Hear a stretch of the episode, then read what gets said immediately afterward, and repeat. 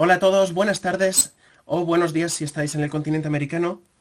Bueno, yo soy José Manuel Delicado, soy el fundador del grupo que actualmente lidera la comunidad de NVDA en español y estamos en el primer encuentro anual de esta comunidad, de la comunidad de nuestro lector de pantalla de NVDA, la comunidad hispana, y estamos aquí para compartir, para aprender, para escucharos a vosotros, tanto ponentes como asistentes. Todos aquí sois bienvenidos, todos aquí podéis hablar y podéis compartir tanto vuestras experiencias como vuestras ideas. Bien, estamos aquí en... Estamos haciendo la conferencia por TeamTalk, ¿vale?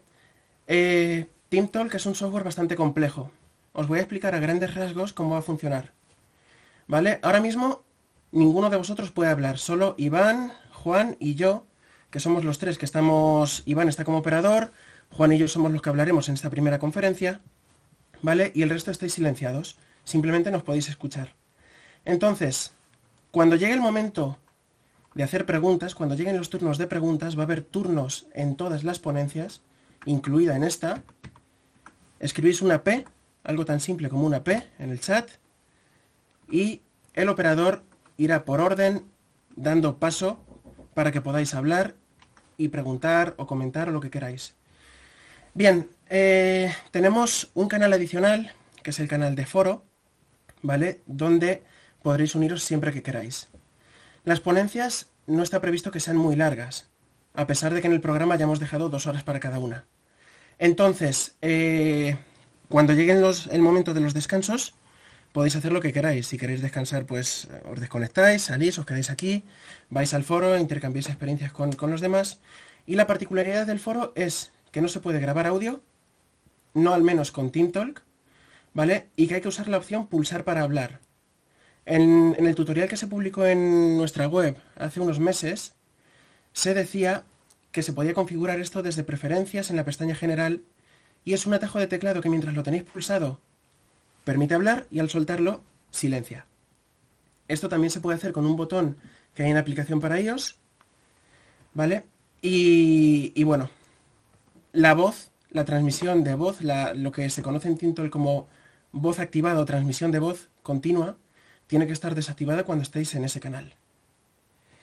Bien, sin más, voy a hacer una breve introducción sobre qué es NVDA, porque sí que es cierto que puede haber gente que no, que no sepa ni siquiera que es un lector de pantalla, que esté escuchando cualquiera de las radios que están retransmitiendo este encuentro, o que esté allí en la Universidad de Sinaloa, ¿vale?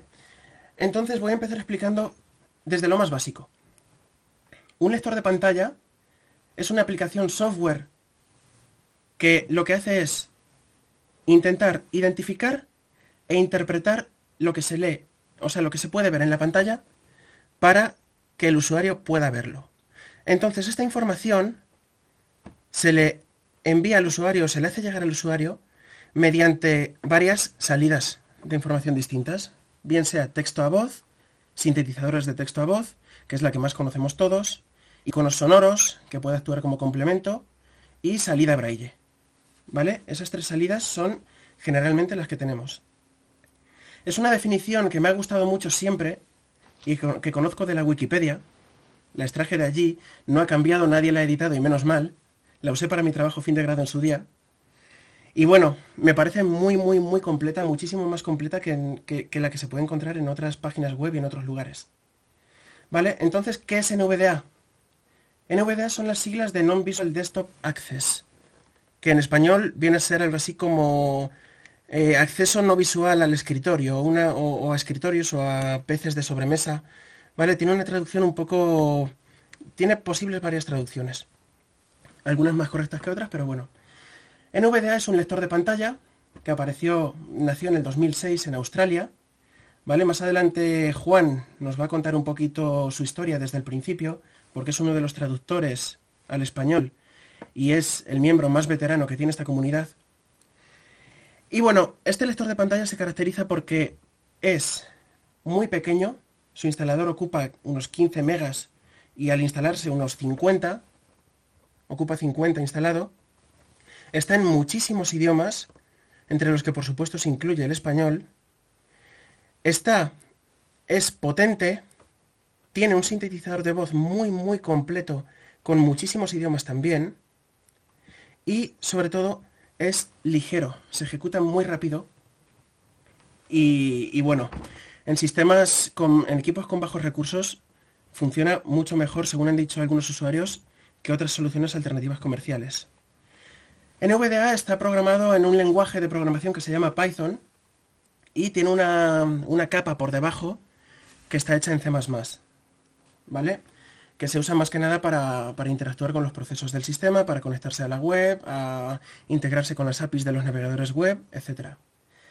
Entonces, ¿cómo explora una persona ciega su ordenador o su sistema operativo una vez que tiene este lector de pantalla instalado? Voy a ir muy rápido por esta parte porque en la web tenemos ya varios podcasts sobre el tema que hemos recopilado de otras fuentes. ¿Vale? Hay gente que, ha estado mucho tiempo hablando de NVDA. Entonces, si queréis ampliar esa información, podéis entrar allí y, y, se pueden tanto ver como se pueden escuchar y descargar. ¿Vale? Pero básicamente, NVDA, cada vez que nos desplazamos, ya sea con las flechas o el volador, nos indica dónde estamos. Por ejemplo, si yo voy al escritorio, me dice que estoy en una lista, que tengo el elemento mi equipo seleccionado, que es el elemento 2 de 50 y pico, ¿vale? Para que pueda hacerme una idea de dónde estoy, qué tipo de control es el que tengo para poder, para tener una forma de interactuar con él. Al ser una lista podría usar las flechas. Y, y bueno, otras opciones que me indican, por ejemplo, cuántos elementos hay. ¿Vale? NVDA tiene cuatro modos de revisión Voy a citarlos también así rápido. Por un lado tenemos el cursor del sistema, que es precisamente lo que acabo de decir. Tabulador y flechas. La tecla Windows también, la tecla Aplicaciones, Alt para ir a la barra de menú, etcétera, etcétera. Estos atajos son genéricos, pertenecen al sistema operativo, no son del lector de pantalla y significa que tengamos lo que tengamos instalado, podemos usarlos siempre. Y la información que recibiremos de cualquier lector de pantalla generalmente será muy parecida. Luego tenemos el modo de revisión de documentos, que es un modo compartido también con otros lectores de pantalla conocidos, que es el que se usa al navegar por la web, al utilizar Microsoft Word, por ejemplo, también, o al leer documentos PDF de Adobe. Entonces, ¿qué ocurre con este modo? Podemos usar las flechas igualmente y la web o el documento en cuestión se nos representa, NVDA intenta capturar toda la información que puede sobre él para representarlo en forma de una especie de documento plano que podemos leer. Y además nos da la capacidad de pulsar Enter en los enlaces o en los cuadros de texto para escribir, etc. Luego tenemos el siguiente modo de revisión que es la revisión de pantalla, ¿vale? que lo que nos permite es, utilizando teclas específicas de NVDA, explorar la ventana viéndola con, digamos que nos hace una representación muy, muy, muy parecida a la que ve un usuario sin discapacidad visual en la pantalla. Es decir, con este modo podemos ver los menús arriba, podemos ver eh, si estamos en una lista los elementos por orden, la barra de estado abajo, etcétera, etcétera. Y luego, para acabar, el modo más importante, que es una característica que tiene NVDA, que es mm, lo que lo convierte en un, en un lector de pantalla muy, muy potente, que es el modo de navegación por objetos. ¿Vale? ¿En qué consiste esto? NVDA representa la estructura de ventanas del sistema como si fuese un árbol. Imaginaos un árbol. ¿Vale? Un árbol tiene una raíz, tiene ramas y tiene hojas. Entonces la raíz del árbol está arriba del todo y sería el escritorio, la ventana raíz como tal. Y si vamos descendiendo, las distintas ramas sería la lista de elementos del escritorio, la barra de tareas, la bandeja del sistema, el botón de inicio. Y si descendemos, por ejemplo, a la lista del escritorio, las hojas del árbol, ya las últimas ramificaciones, serían los elementos, los distintos elementos de la lista. ¿Vale? ¿Por qué es bueno este modo? Pues muy sencillo. Porque nos permite llegar a áreas de la pantalla donde el foco del sistema o el cursor del sistema, que es el primero que hemos visto, no puede llegar. ¿Qué ocurre hoy en día? Que muchas aplicaciones todavía no son totalmente accesibles. Muchas no, muchísimas. No me atrevo a decir casi todas porque mm, me estaría confundiendo porque sí que tenemos una gran variedad de aplicaciones en el mercado, empezando por las que están en el propio sistema operativo y siguiendo por las más comunes, como Firefox o Thunderbird o Microsoft Office, que son muy accesibles y se pueden usar sin ningún problema. Pero para otras aplicaciones donde eso no es posible, está el modo de navegación por objetos. ¿Vale? Entonces, bueno, poco más os puedo contar del lector de pantalla. Como os digo, tenéis a vuestra disposición pues tanto la guía de usuario como diversos podcasts donde podéis saber un poquito más y escuchar demostraciones en vivo. Y de hecho creo que nuestros ponentes van a usar NVDA, bueno, por supuesto, van a usarlo para, hacer sus demostraciones con la mezcla estéreo, vais a poder escucharlo todos y, y vais a poder entender un poquito mejor cómo funciona. Bien, antes de darle paso a Juan, os voy a contar un poquito cómo comenzamos nosotros, ¿vale? Yo llegué a la comunidad de NVDA en español hace relativamente muy poco. Yo diría que en el 2016 o incluso ya entrado en 2017. Porque yo quería desarrollar complementos. NVDA es un lector de pantalla al que se le pueden meter complementos que extienden su funcionalidad muchísimo. Como está en Python, como está programado en lenguaje Python, no hay prácticamente límites. Se pueden hacer complementos para lo que sea. Lo ideal es que se hagan para extender la función, las funciones del lector de pantalla, pero se pueden hacer para, para, lo que sea necesario. Tenemos incluso uno que permite ver el tiempo, el tiempo atmosférico. Entonces, yo quería hacer dos complementos y quería que llegasen al sitio web de, la comunidad, al sitio web oficial. Y bueno, entré, me registré en la lista de correo en español y vi que aquello tenía mucho que mejorar, muchísimo que mejorar. Llegué a las listas inglesas comparé los mensajes que había en unas y, los que había en otras y dije, bueno, si queremos, si queremos que NVDA llegue lejos aquí, en los países de habla hispana, y haga frente a otras soluciones comerciales, tenemos que impulsar la comunidad. Entonces me puse a hablar con los distintos miembros del equipo, con Juan, con Iván, con Salva, que ahora me parece que no está por aquí, Yerko, Felipe, eh, etc. Y bueno, decidimos crear una página web. Una página web que sirviese como un punto central único donde la gente pudiera entrar, obtener absolutamente toda la información que necesitara sin tener que recurrir a ninguna otra fuente. Y de ahí nació la página que todos conocéis que es nvda.es. Decidimos, entre otras cosas, recopilar todos los complementos, desde los oficiales hasta los que no son oficiales, y archivarlos en nuestra página en forma de fichas de información donde se incluyen el autor, enlaces de descarga, una descripción de los atajos de teclado que se pueden usar. Básicamente lo que sale en la página web oficial, pero eh, digamos que adaptado también a aquellos complementos no oficiales que circulan por la comunidad por sitios web desconocidos y que también tienen algo que aportar y, y funcionan muy bien y son muy necesarios, pero por lo que sea no han pasado la revisión. Bueno, nos planteamos ese objetivo y a día de hoy ya tenemos más de 120 complementos catalogados. Y la lista crece e incluso tenemos fuentes de más complementos que tenemos que ir agregando con el tiempo. ¿Vale? Bueno, habéis escuchado a mi perrita por ahí ladrar y lo siento mucho. Quería meterse en la, en la charla y, no lo he podido evitar. Bien, ¿qué más, ¿qué más nos propusimos hacer? Pues ayudar un poquito a la moderación de la lista de correo. ¿Vale? La lista de correo tenía dos moderadores en su momento, estaba en Yahoo Groups, y dijimos, hay que hacer algo aquí con esto también. Así que la cambiamos, ayudamos a migrarla a Google Groups, nos coordinamos con Felipe y con Yerko, que eran los moderadores de la lista. Y bueno, a día de hoy somos, si no recuerdo mal la última vez que miré, más de 230 miembros contribuyendo y aprendiendo de esta gran comunidad. Otra cosa que quisimos hacer y que hemos cumplido es la traducción de toda la orientación para desarrolladores y programadores.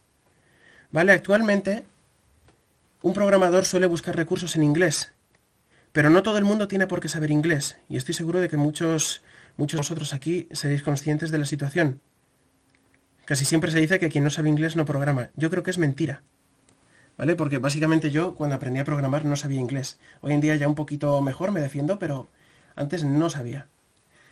Entonces, se ha traducido toda la documentación que está en las wikis de NVDA en GitHub. Se ha traducido, se ha colgado en la página de NVDA 3 bajo la documentación para desarrolladores y todos podéis consultarla y aprender a programar para NVDA con estos recursos que hemos dejado a vuestra disposición. Más cosas que hemos hecho.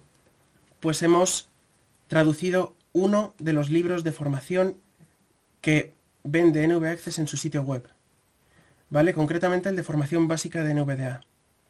Es un libro que digamos que contiene varios temas en los que se explica cómo manejar desde el propio sistema operativo, desde el propio Windows, hasta el lector de pantalla en sí mismo. Entonces, es, es, muy, muy didáctico, muy guiado. Yo he disfrutado muchísimo traduciéndolo, ¿vale? Es un libro que consta de 16 secciones con distintos temas, capítulos, y lo que es más importante, cada capítulo contiene una actividad que los usuarios o los, los profesores, los alumnos, pueden hacer para aprender un poquito de una forma más práctica cómo utilizar NVDA. Hay gente que dice que el libro no reemplaza la guía de usuario y tienen toda la razón. La guía de usuario es mucho más completa. Pero el libro nos ayuda a comprender quizá mejor algunos conceptos clave. Este libro lo podéis encontrar ya para adquirirlo en la página de nvda.es. Tenemos una tienda en la que se puede entrar y se puede comprar. Y está en formato electrónico descargable. Tenemos pensado traducir los demás. Hay otros tres libros más o bueno, me parece que el de Outlook estaba en proyecto y no se, ha llegado a terminar todavía. No lo sé, me tengo que enterar bien. Pero hay libros para manejar NVDA con Word y Excel. Y queremos traducirlos también. Y algo que hemos intentado, pero que no hemos conseguido, es abaratar la voz de Eloquence para NVDA. Abaratar su coste y optimizarla. ¿Vale? Porque es una voz muy usada muy deseada por todos, todos nos hemos criado con ella, todos la hemos utilizado en el lector de pantalla JAWS, por ejemplo, y bueno, actualmente se vende, la vende Code Factory por un precio bastante elevado que incluye tres licencias y nosotros pensamos que el motor se podría optimizar y se podría abaratar. Intentamos contactar con Code Factory pero no lo conseguimos. Así que esperamos que en un futuro podamos alcanzar algo por esa vía. ¿Vale? Y bueno, me gustaría antes de, dar paso a Juan, ahora ya sí, ya, ya acabo, dar las gracias a todos los que habéis venido y a todas las radios que están transmitiendo este encuentro, a la Universidad de Sinaloa que ha reservado tres salas para que la gente pueda asistir físicamente allí y escucharnos es algo que ojalá y hubiese hecho alguna universidad de aquí de España, porque me habría encantado. Pero, y, es algo, es, es algo fantástico. Así que muchas gracias por ello. Bueno, y sin más os dejo con Juan. Juan nos va a hablar un poquito de cómo comenzó en VDA, porque se conoce los inicios mejor que yo, y de su experiencia como traductor de este lector de pantalla desde el 2007. Juan. Hola, buenos días o buenas tardes depende de dónde estemos. Em, yo lo que voy a contar aquí no, en realidad no es una novedad porque ya he hablado de ello en, varias ocasiones. Y entonces lo que pretendo hacer es eso, un resumen eh, de, cómo fue el proyecto desde el principio y cómo fue con nosotros y cómo empezamos en ello. Y algunas peculiaridades del proceso de traducción, que es en lo que yo más colaboro desde que empezamos aquí como dijo José, NVDA empezó en abril del 2006. Lo, empezaron a hacer eh, Mick Curran y James T. Sobre todo Mick Curran. Bueno, James, no sé si se dice T o T, siempre tuve la duda. En realidad, el proyecto lo comenzó eh, Mick Curran. Em, su, interés era, em, era eh, tener un lector de pantallas eh, a un precio módico o gratis, al final fue gratis, porque él veía lo que veíamos todos desde siempre, que mm, eh, adquirir un lector de pantallas para una persona ciega, incluso en un país eh, desarrollado, no era fácil, incluso podemos decir que es difícil. Em, más o menos un lector de pantallas tipo JOS suele rondar los mil dólares. Más o menos, pueden subir arriba o abajo dependiendo del cambio y dependiendo de la moneda. Y no todo el mundo dispone de esa cantidad de dinero, ni, lo que digo, ni siquiera en países eh, en teoría ricos. Entonces, este hombre, eh, la única manera que se le ocurrió de saltarse eh, eso, tener que pagar royalties de esa manera, fue la quijotada, como decimos por aquí, de crearse un lector de pantallas propio. Digo la quijotada porque en realidad el trabajo que requiere, el trabajo de programación que requiere hacer un lector de pantallas para Windows es, es es increíble. En la época de MS2 sí hubo, primero hubo lectores de pantallas más, más eh, baratos, incluso los hubo gratuitos, porque el trabajo que se requería era mucho menor. Eh, un programador era capaz de crear él solo y mantener un, un proyecto para MS2 de lector de pantalla. Eh, crear un mismo programa para Windows eh, para una persona es, es, es, imposible de hacer.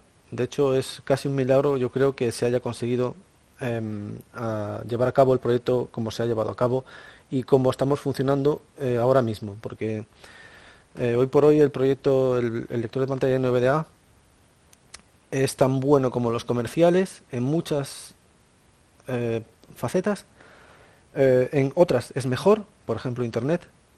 yo bajo mi punto de vista de todos los lectores de pantalla que manejo en las tres plataformas que controlo, que son Windows, Linux y Mac, yo considero que el manejo de, Internet desde donde mejor se hace es en, en NVDA y con cualquiera de los cuatro lectores, con los cuatro navegadores web que existen para la plataforma de Windows, que es para lo que eh, NVDA se ha desarrollado.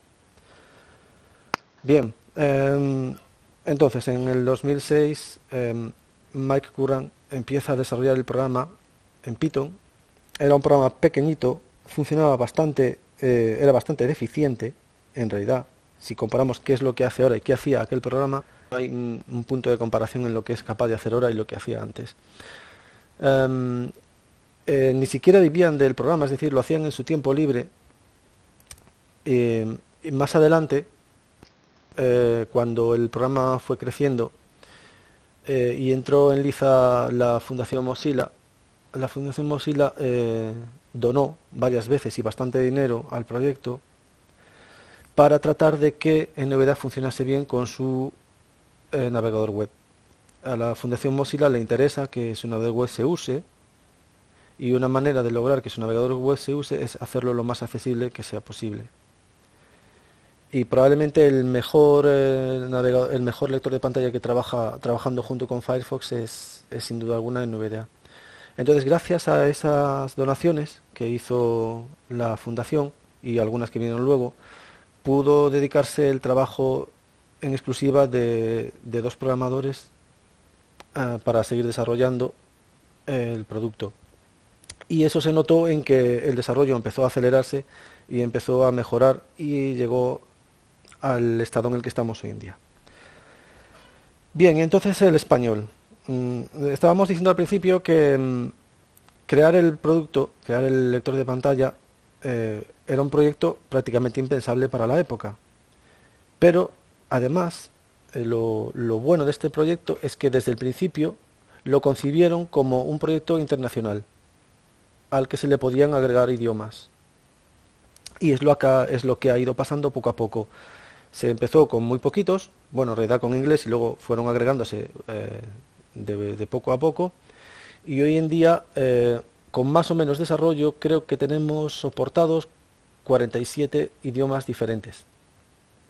Digo más o menos porque hay ciertos idiomas que por falta de, apoyo de los, eh, traductores o porque dejaron de traducir o porque en algunos casos murieron o, o cuestiones varias, hay algunos idiomas que se han quedado un poco rezagados. Pero bueno, en principio tenemos eso, unas 47 lenguas soportadas por el programa, eh, funcionando perfectamente. Es muy raro que haya problemas de, de localización, es decir, de pasar el programa a un idioma. De hecho, se comporta muy bien, o se comporta bastante bien, y es eh, prácticamente otro milagro que una comunidad tan grande, con tanta gente diferente sea capaz de mantenerse em, tan coordinada como lo está. Bien, ¿cómo empezamos? Em, eh, como os dije, el programa eh, apareció en abril del 2006 y a principios del 2007 en una lista de correo que probablemente muchos conozcáis, que se llama Tiflo Club, ahora Tiflo Club Ulday. No recuerdo si en aquel momento ya era Ulday o no lo era, pero bueno, todo el mundo la conocemos como Tiflo Club. Pues en esa mm, lista eh, mandó un mensaje un chico uruguayo, creo que es, eh, Esteban Mello, diciendo que había encontrado un lector de pantalla eh, gratuito. Entonces todos corrimos como posesos a bajarlos, a bajarlo. En aquel momento nosotros ya estábamos intentando buscar otras otras soluciones al, uso de programas comerciales y sí habíamos encontrado algún par de soluciones, pero no eran eh, adecuadas. Eh, yo recuerdo uno, no, estoy seguro si era de si era de, diseño cubano o de por ahí, que al instalarlo en el PC siempre nos lo colgaba y claro, no podíamos hacer nada con él. Y de repente, mm, eso, bajamos el programa y descubrimos que el programa más o menos funciona. No cuelga el ordenador, eh, hace una lectura base, básica del escritorio, y funciona un poquito con Internet Explorer, que era en el momento era el lector de pantalla, digo, el navegador web que más se usaba. problemas, el lector de pantalla estaba en inglés. Se podía hacer lo que hicimos siempre cuando usábamos programas que eh, eran hechos en Estados Unidos o en Inglaterra, meterles una voz en español y seguir usándolo aunque hablase en inglés. A gente que sabe un poco de inglés o que es más avezada, pues le da igual, se acostumbra y lo usa, pero eso eh, lo que supone es que mm, la gente no entra a probarlo si no está en su propio idioma. Entonces eh, ya pensamos en que había que ponerse a traducirlo. Y eh, varias personas empezamos a hacerlo por separado. Em, por ejemplo, la documentación la tradujo, la primera documentación la tradujo Alena, eh, Rojas, que probablemente la conozcáis, es muy conocida en el mundo tiflo. Em, la interface la traduje yo y creo que el manual en línea lo había traducido Enrique Varela. Entonces luego decidimos em, unir esfuerzos, hacerlo todo, intentar hacerlo todo coordinado y eh, Enrique Varela creó una wiki y también creó una lista de distribución para discutir temas sobre la traducción. Y de ese trabajo eh, al español que fue para las versiones alfa eh, me parece que era la 435 eh, por ahí debe de ser.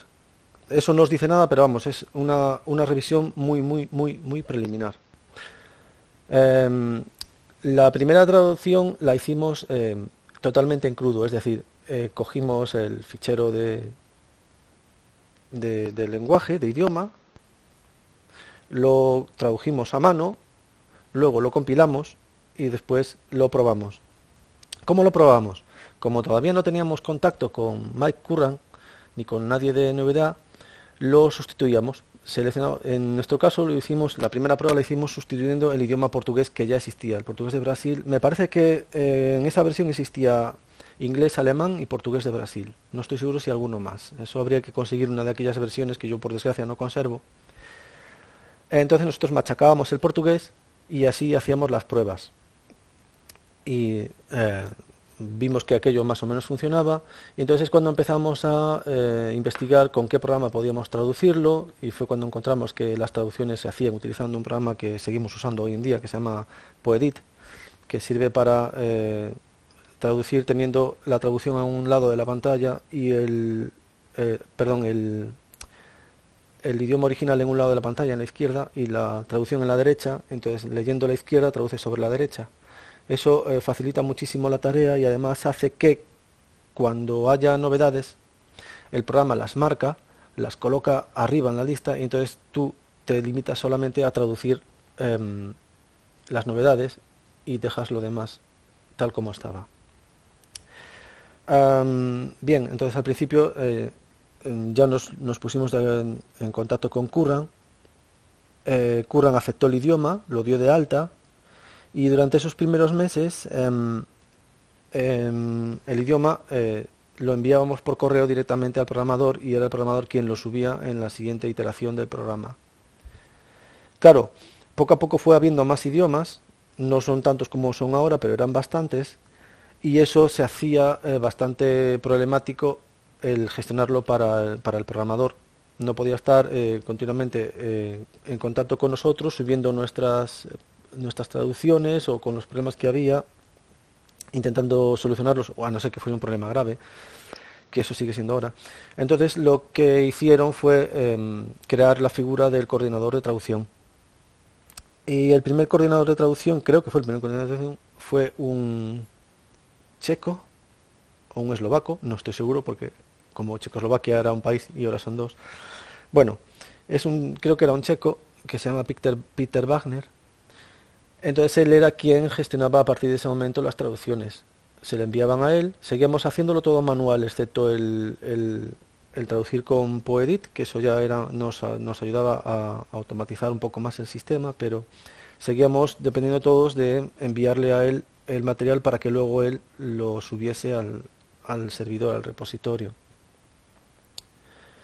Em, también en esa época fue cuando empezaron a hacerse unos manuales un poco más eh, ordenados, es decir, lo que había al principio era un manual muy cortito, que además era, se mostraba en la pantalla cuando arrancábamos en NVDA, en lugar de ser como ahora, que es simplemente un icono en la bandeja del sistema, eh, al arrancar en NVDA aparecía una pantalla, en la parte de arriba estaban los menús de control, y el resto de la pantalla era el manual. Era un manual pequeño. Entonces, según empezó a complicarse, porque el programa fue haciéndose cada vez más complejo, también se optó por crear un manual aparte. Y también se optó por crear un sistema de, eh, de novedades, que es tal cual lo conocéis hoy en día. Bueno, me he saltado una cosa, y es por qué, yo voy a hablar personalmente en este caso, por qué yo empecé a meterme en el, en el berenjenal este de traducir el programa. Bueno, la primera parte fue eso, que me interesaba que las personas eh, que no saben inglés pudieran manejar el programa, entrar a él y ver si les sirve y les puede quitar de algún problema. Luego, porque también es más cómodo para mí leer en español, si tengo el sistema en español, prefiero tenerlo todo en español. Y luego fue porque, mm, aunque el programa al principio funcionaba eh, ligeramente mal, claro, eran, eran betas, ¿Qué betas? Eran alfas, ni siquiera llegaban a ser betas, eran versiones, lo que hoy en día son las versiones alfa. Em, yo venía de estar eh, usando bastante eh, un programa que había para, bueno, que estaba naciendo también para Linux, que se llamaba Orca, y veía que eh, estaban programados mm, de un modo muy parecido, me refiero a que estaban programados con el mismo lenguaje de programación, y eso permitía que Orca fuera muy extensible. Entonces yo lo que pensaba es que si Orca es extensible y está avanzando como avanza, con la poca cantidad de usuarios que hay en Linux, si hacen una cosa parecida para Windows, esto va a tener que avanzar mucho más deprisa. Y sin que sirva de precedente, porque no solo ser visionario, creo que tuve bastante acierto, porque el programa avanzó muy deprisa y de hecho hoy en día es un, un programa bastante mejor que Orca, que sigue en desarrollo y simplemente es porque la base de usuarios es mucho mayor, la base de programadores es mayor y la base de, traductores también es mayor.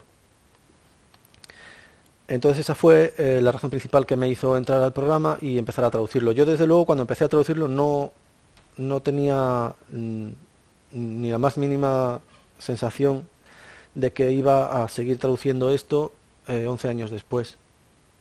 Y aquí sigo, poco a poco. Em, Bien, eh, vuelvo a donde estaba, después de este paréntesis, espero no haberos liado. Estábamos hablando de que em, el, sistema eh, empezó a, hacerse más complejo, eh, empezamos a traducir, además de, de la interface, la documentación y las novedades. Además, suele pasar, suele ser muy, muy común, no, no, no tiene nada que ver. Eh, bastante gente del proyecto inicial se fue descolgando poquito a poco y al final me quedé yo prácticamente traduciendo todo. Eh, problema que teníamos en esa época. Em, para los em, em, las interfaces no había ningún problema porque en realidad, como os dije antes, eh, los archivos de traducción se cargan en el Poedit y son muy fáciles de traducir porque siempre sabes dónde están las cadenas que hay que cambiar o que hay que retraducir o que hay que traducir de cero. El problema surgía con la mm, traducción del manual de la guía del usuario y con la traducción de las novedades. Porque eso era un fichero eh, plano T2T con la em, sintaxis de eh, Markdown. Bueno, una sintaxis parecida, creo que no es tema Markdown, pero se parece mucho. Entonces el problema grande que teníamos y, que nos daba mucha guerra y que provocaba que cometiésemos bastantes fallos es que lo que había que hacer es traducir por comparación. Es decir, teníamos que cargar el fichero de, de la guía del usuario en inglés en una pantalla el fichero en español en otra pantalla e ir leyendo por comparación. Entonces, cada vez que había cambios en la guía, teníamos que leer la guía desde el principio al fin para saber dónde estaban las líneas nuevas. Y eso era una locura. De hecho, mm, muchas veces simplemente las guías o iban un poco desactualizadas o era fácil que se nos colasen párrafos. O sea que ya os podéis imaginar. Entonces aquí es cuando surge el siguiente paso y es la aparición en, en Liza de, un chico iraquí que creo que estaba estudiando en Reino Unido, se llamaba Mesar Ahmed. Em, y este hombre eh, creó un sistema que hacía que pudiéramos traducir todo en un flujo de trabajo. ¿Qué hacía el sistema? Además de permitirnos eh, recibir eh, la documentación y solo traducir lo que hacía falta, es decir, mm, mm, el programa baja del repositorio el fichero original, el fichero de novedades, el de la documentación y la traducción de la guía, de, perdón, de la interface, y además marca en unos ficheros especiales en qué línea están las modificaciones. Entonces simplemente tenemos que ir en el fichero destino a esa línea, ir en el fichero de origen a esa línea y simplemente ahí buscamos las diferencias entre las dos guías, con lo cual evitamos el tener que leernos toda una guía. Por ejemplo, si resulta que han añadido un párrafo entre, en la línea 508, el sistema me avisa de que el cambio está en esa línea, entonces yo simplemente voy a buscarlo, lo encuentro, lo traduzco, lo copio y ya lo tengo ahí. Además, ese sistema permitía Em, no tener que estar todo el día en contacto vía correo electrónico o, para poder enviar nuestros cambios a los repositorios. Lo hacíamos ya mm, directamente nosotros al repositorio de traducción y luego desde ahí se fusionan con el proyecto original. Os podéis estar preguntando de por qué no metemos los archivos directamente en el proyecto original.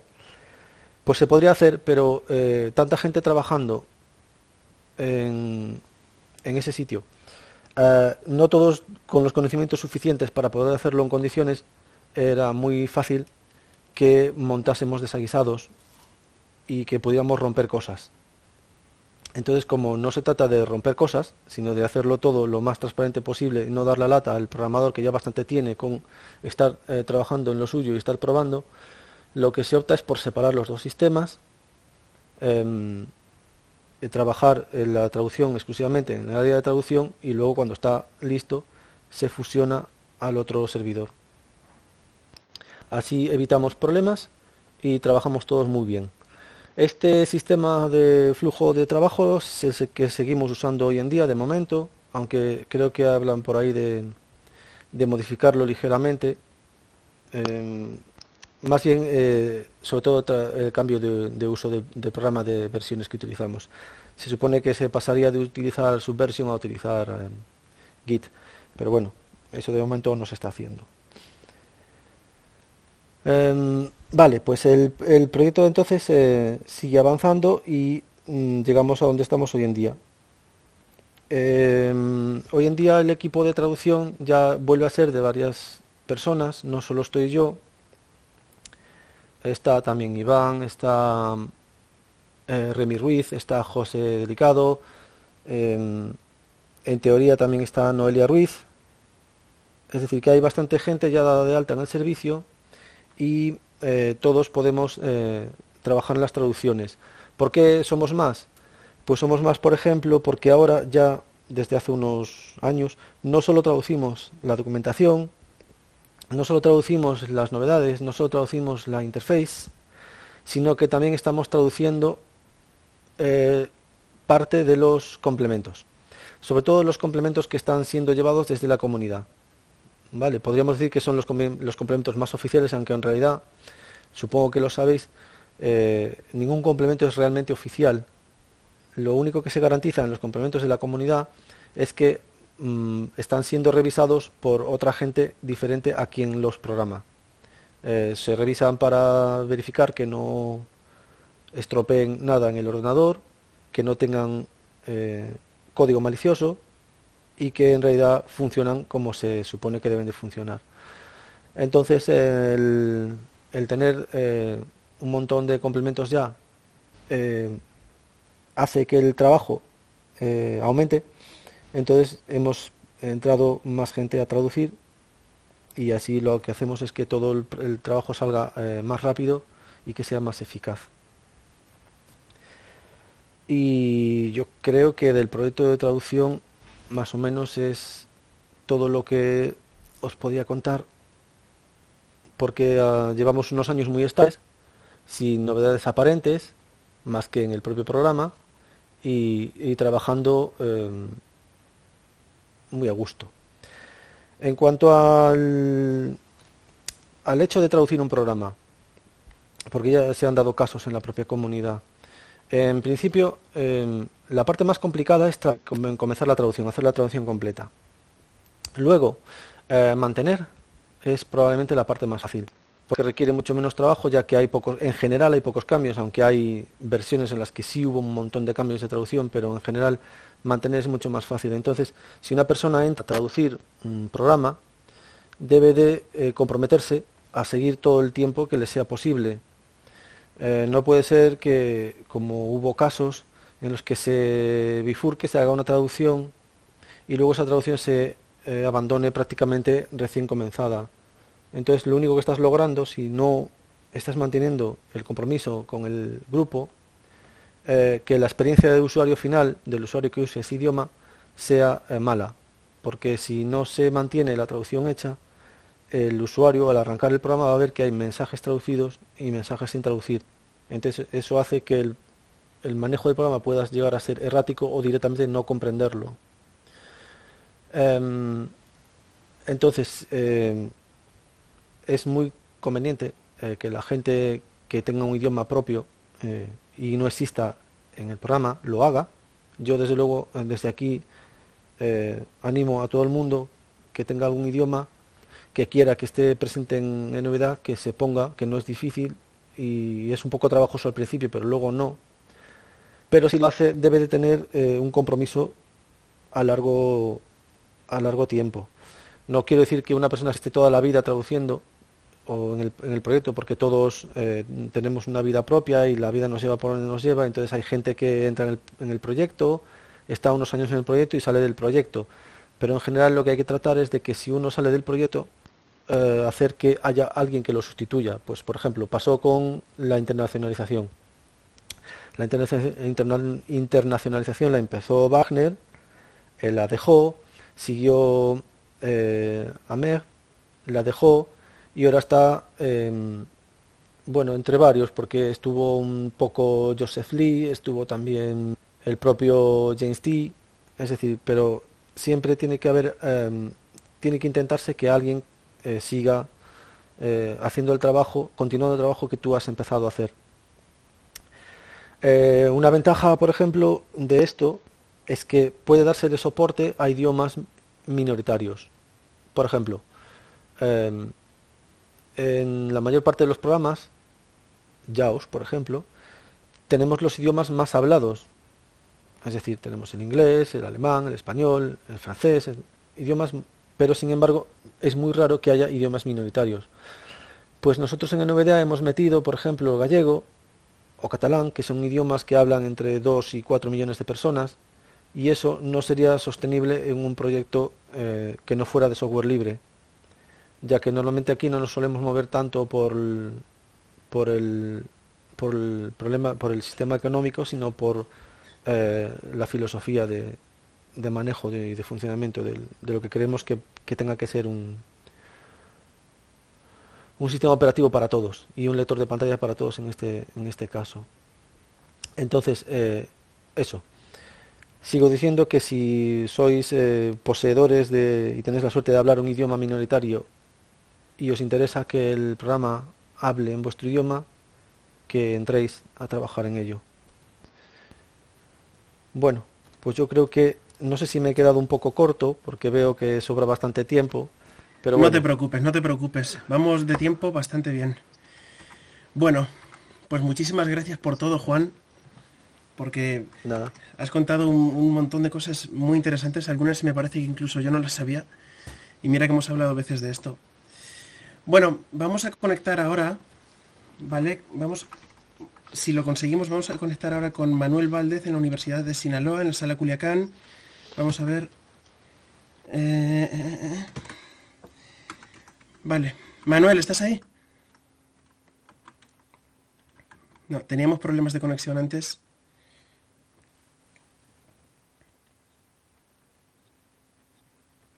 Vale, pues parece que no conectamos, ¿no? Hola, ¿habla? Hola, hola. Sí, sí ¿me escuchan? Te escuchamos perfectamente. Perdón, es que eh, tuvimos problemas con la red Wi-Fi, estamos con la red de datos, pero estamos perfectos. Aquí está con nosotros la doctora Sayoko, que es la coordinadora de IWAS. Ah,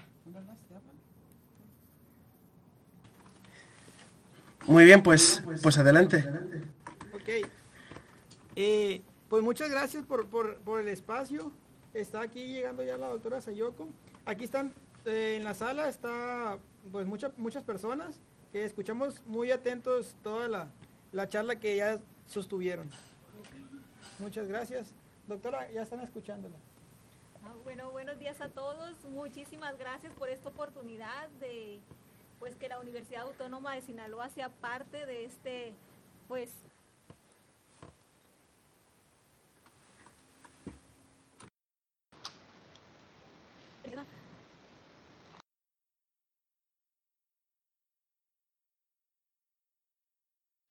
Bueno, parece que estamos teniendo una serie de problemas con, con la universidad. A ver si conseguimos recuperar esa conexión.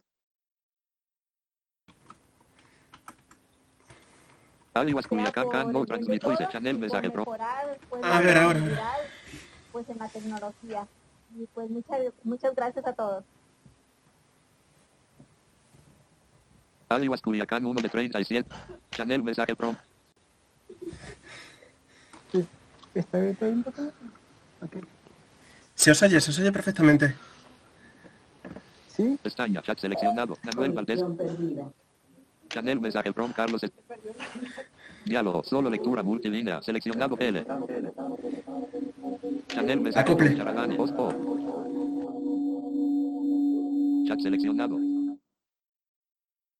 Aliwas Culiacán can no transmit voice. Voice activation level 0. Pestaña, diálogo, solo lectura multilínea. Lo tenías conectado al teléfono, ¿verdad? En blanco. Árbol. Aliwas Culiac. De 35 nivel 2. Channel mensaje from el submaster volumen 40. Micrófono. Voice activar pestaña. Chat select diálogo. Solo lectura mute en blanco. Solo lectura multilink en blanco. Árbol. Aliwas Culiacán. Sala de conversación. No. Aliwas Culiacán 1 de 35 nivel 2. Aliwas Mazatlán 2 de Agustín Aguirre. Aliwas Culiacán. Sí, Channel mensaje from Charadani. Deberíamos escucharlos a ellos. Pero creo que ahora no están hablando. Sala de conferencias 35. Pues hola, hola, no, no, está escuchando, no está escuchando. Chanel mensaje. No, no está diciendo por ahí. No está diciendo por ahí.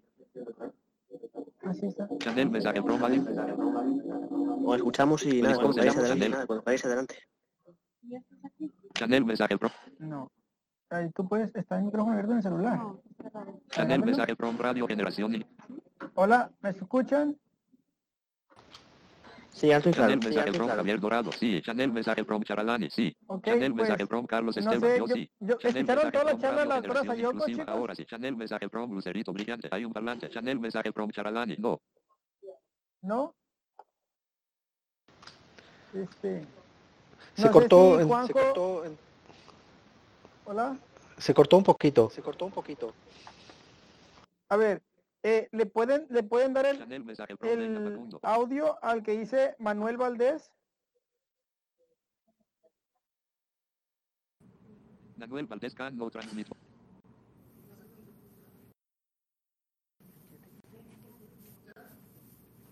Que, que solamente pueda transmitir audio Manuel Valdés. Ya está. Ok. El que dice Adi- Adiguaz, Culiacán, que no se escuche. Ya está, ya está, ya estáis, creo. Ok, ahí está.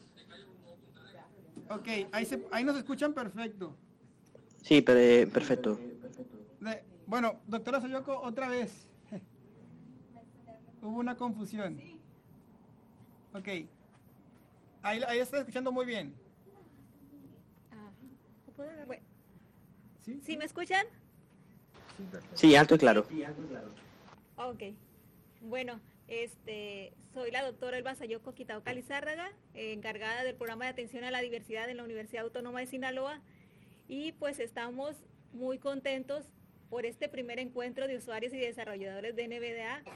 Este, para nosotros es una experiencia nueva y pues quiero decirles que aquí se encuentran eh, personal de los centros de atención múltiple, de las unidades de atención al servicio regular en la educación.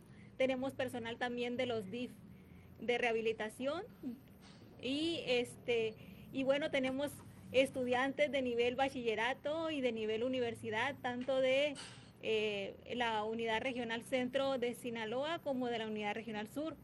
Este, y pues todos estamos muy emocionados con pues escuchando estas conferencias y pues viendo esto, esta parte de la accesibilidad que es muy importante para, para los jóvenes y bueno, yo creo que para todas las personas con discapacidad visual, esta parte de la accesibilidad web.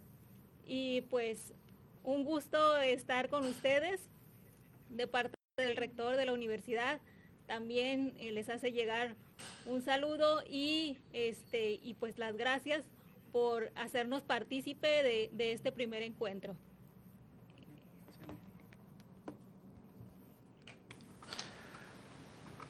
Bien, muchas gracias a vosotros también. Si tenéis preguntas por allí o si tenéis preguntas el resto de usuarios que estéis en el Team Talk o queréis transmitir preguntas de las, de las distintas radios de vuestros oyentes, podéis escribir una P en el chat y os daremos paso para que podáis hablar aquí en el canal con nosotros. Vale. Vamos a ver. Tiene la palabra la Vamos. Universidad Autónoma de Sinaloa de Mazatlán. Vale. Perfecto, sí. Conectamos con la otra sala de la universidad.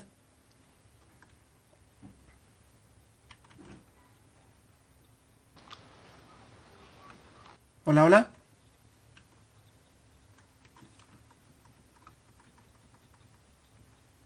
Sala de Mazatlán. Parece que tenemos problemas escuchando a, a la gente de, de la Universidad de Mazatlán. No sé qué está ocurriendo. Vale. Vale, pues vamos. Vamos a dar paso al siguiente mientras tanto, ¿no? Iván. Albert Miret. Albert. Sí, ¿me escuchan? Sí, sí, perfectamente. Eh, bueno, ante todo daros las gracias a, a los ponentes y felicitar también a la Universidad de, Sinaloa por, por apostar también y dar a conocer estas jornadas, ¿no? Y bueno, luego la, mi pregunta es, yo uso el, el valenciano, que es una de las variantes del catalán. Se, no sé si el NVDA hay alguien trabajando de por aquí o la verdad es que yo soy un completo ignorante para en temas de traducción y desarrollo y demás pero la verdad es que es un reto que, que resulta puede resultar interesante y oye, si se puede contribuir. Pues no, no tenemos bueno, no. Pero catalán, catalán, sí, entiendo, ¿no? Sí, sí, hay catalán. Creo que está un poco desactualizado. Ahora mismo no recuerdo el porcentaje que tenemos, pero eh, tiene bastante traducido. Me parece que llevan un poco, llevan un poco retrasadas las guías, que, yo sepa. Pero sí, catalán debe de hacer unos eh, como tres o cuatro años por lo menos que lo hay. El problema también que tenemos es que no tenemos, mm, en idiomas minoritarios hay muy pocas síntesis disponibles. Creo que en catalán a lo mm. mejor hay alguna más, pero por ejemplo en gallego tenemos muy pocas. Y me extraña muchísimo, por ejemplo, que no haya vasco. No, hay nadie que se haya decidido a, implementar el vasco tampoco. Bueno, pues desde aquí me ofrezco mm, voluntario que si en algún momento pudiese participar, aunque sea ayudando a la gente de, de la versión en catalán para tirarles una mano, pues echarles una mano, pues perfecto. Pues les podemos pasar el, el, contacto. Gracias. A ti. Pasamos ahora a el, eh, el llanero solitario, que tenía alguna pregunta. El solero llanitario, perdón.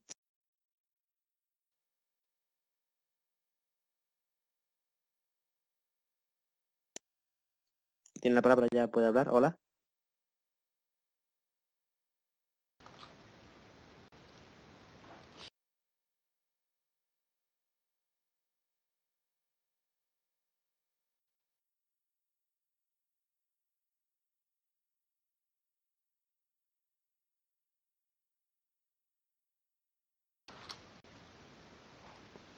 No puede transmitir voz.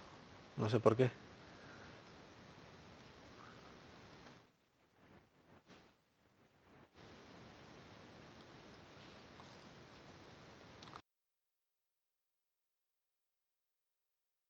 Bueno, si parece pasamos al siguiente eh, turno de Manuel Valdés. Los que los que tengan problemas de audio que intenten solucionarlos, en el canal de, pruebas de sonido se puede hacer pulsando eh, control más 4 sobre el eh, nick de uno mismo. Se puede activar el retorno del micrófono hacia los altavoces y que vuelvan por aquí cuando tengan arreglado y pidan de nuevo el turno porque, claro, este tipo de programa de sonido, pues...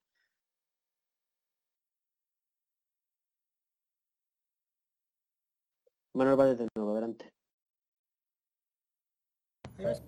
Perfecto, muchas gracias. Eh, voy a hacer una pregunta que la pide uno de los alumnos que está en la zona Mazatlán. Nada más que ellos tuvieron unos problemas técnicos, pero estamos enlazados también por el sistema interno de la universidad, por Internet 2.0, que, aquí lo estamos escuchando y, video, una videoconferencia. Tiene una pregunta que dice si existe algún complemento para traducir palabras eh, similar al Research It en JOS pero que además de traducir, que podamos escuchar de una manera sencilla cómo se pronuncia y cómo se escribe la palabra, si es que hay un complemento NVDA.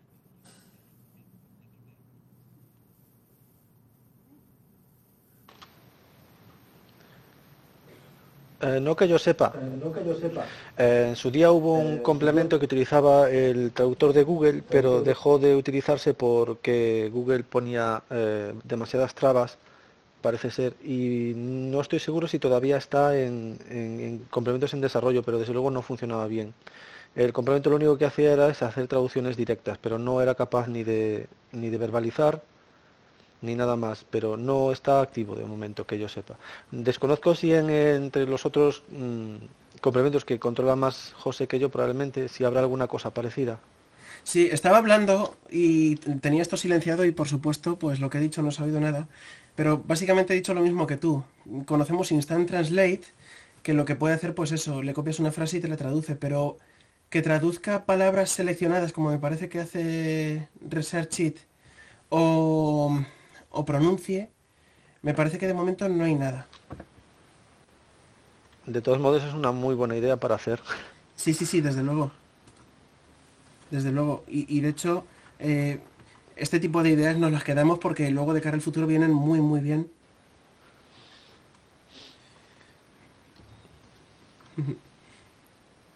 Vale, sí, sí, sigues, sigues pudiendo transmitir, Manuel.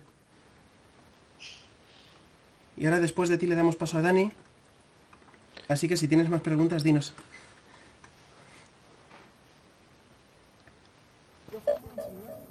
¿Hola? ¿Hola? Sí, sí, sí, sí, te oímos. Sí, te oímos. Ahí, ahí te estoy escuchando. Ujú. ¿Sí? Te oímos Eh, perfectamente. Pues yo quiero hacer una pregunta y mi pregunta es que si podría existir algún día un complemento para que, por ejemplo, si no nos gustan las voces del sintetizador, hacer una eh, propia, personalizada, pues. Porque yo tengo Bueno, un proyecto bueno. escolar y pues me gustaría este, implementar algo de eso. Eso es complicado. A ver, mm, no sé si puede haber, sé que hay páginas web que lo hacen, hacen ese servicio de que grabes tu propia voz, pero de momento lo que sí tenemos es una gran variedad de sintetizadores, ¿vale? Tenemos pues las clásicas voces de acapella, las voces de, de vocalizer, varios sintetizadores libres, el Speak NG, tenemos Eloquence también por ahí. Entonces, bueno, tanto como grabar voces humanas y convertirlas en sintéticas, mm, lo veo difícil, lo veo bastante difícil. ¿Que pueda pasar? Pues no lo sé, pero bueno, nunca se sabe, ¿no? Sería también una muy buena idea. Tener nuestra propia voz que nos, vaya- nos vaya leyendo el escritorio, el menú inicio, etcétera, etcétera.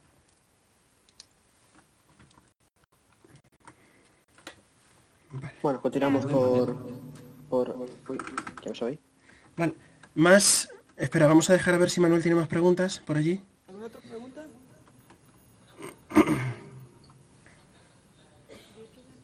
¿No? Bueno, pues muchas gracias, Nos. No hay más preguntas. Vale, pues gracias a vosotros. ¿De acuerdo? Vale, y damos paso a Daniel Montalvo, que nos quiere preguntar algo por aquí. Dani. Dani, ¿nos oyes?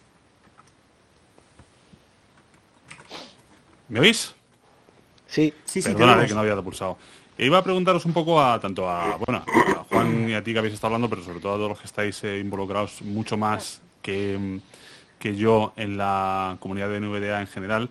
¿Cómo está, cómo veis en realidad la, la salud del- de la comunidad eh, de NVDA? Hay que recordar a la gente que James T., que es uno de los que habéis eh, nombrado, dejó de trabajar para NVDA de manera oficial y pasó a trabajar para, para Mozilla, aunque eso no significa que no esté trabajando en cosas y, sobre todo desde el lado de Firefox para que NVDA funcione bien.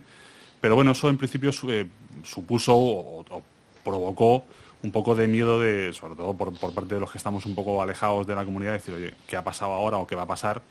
cuando uno de los fundadores ha, dejado el, proyecto de manera, de manera activa. No sé, esto supongo que se habrá ido resolviendo, se habrá ido